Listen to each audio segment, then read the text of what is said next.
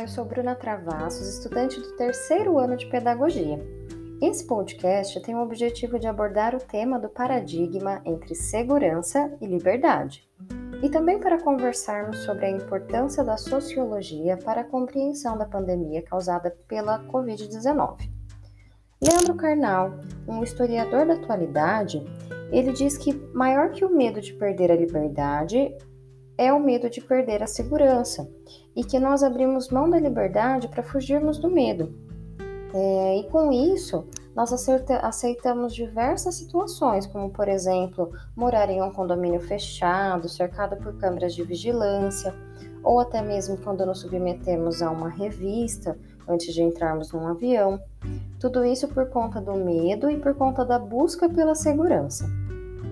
Já o sociólogo Zygmunt Bauman Ainda sobre o assunto segurança e liberdade, ele diz que a segurança sem a liberdade é a escravidão, mas que a liberdade sem segurança é um caos.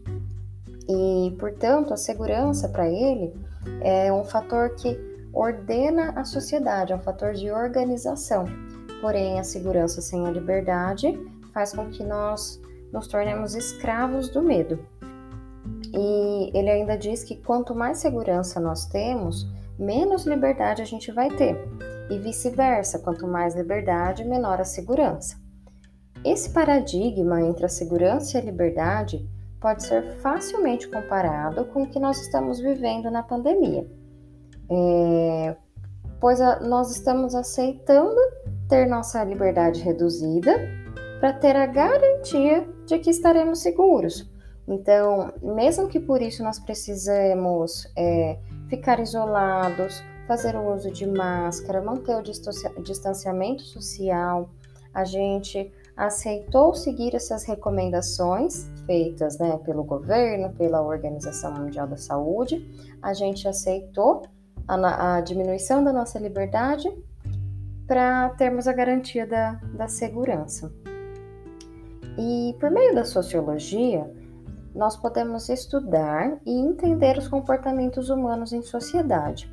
E assim fica mais fácil da gente fazer algumas predições num cenário como esse de pandemia, pois a história e a sociologia, né, elas ajudam a, a conhecer como o homem já se comportou em uma situação semelhante a essa.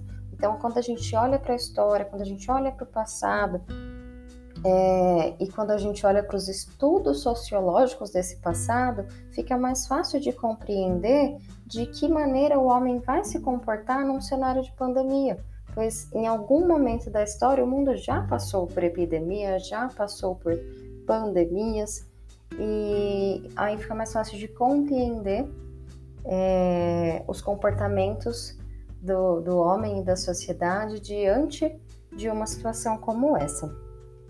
É, vou falar de Karnal novamente, que em uma entrevista dada para a CNN em abril deste ano, ele, ele falou um pouco né, sobre a pandemia, sobre o mundo pós-pandemia, e ele diz que existem alguns fatores que fazem com que a história seja acelerada.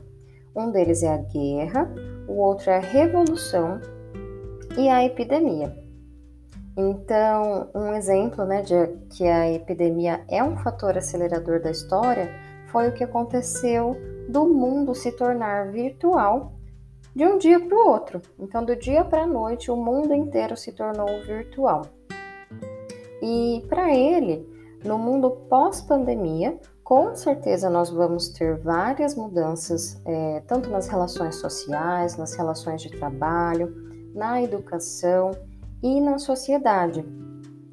E que é, essas mudanças, né, com certeza elas estão acontecendo em um ritmo muito mais acelerado por conta da pandemia, mas que algumas dessas mudanças elas já iriam acontecer.